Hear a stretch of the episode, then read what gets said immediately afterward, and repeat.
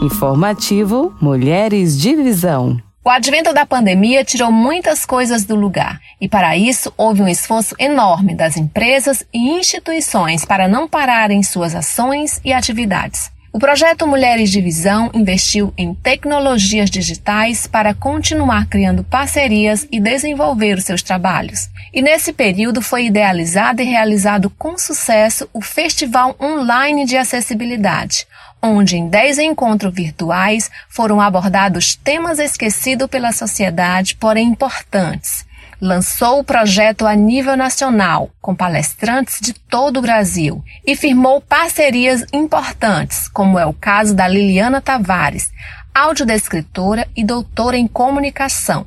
Em breve novidades.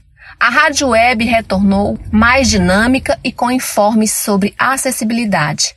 A revista Visão ficou pronta. Foi criado também um concurso de reportagem, prêmio para jornalismo. Foi feita uma pesquisa junto à Universidade Federal do Piauí sobre o mercado de trabalho na área da acessibilidade, para saber de que forma a pessoa com deficiência está sendo recebida no mercado de trabalho. Você ouviu Informativo Mulheres de Visão.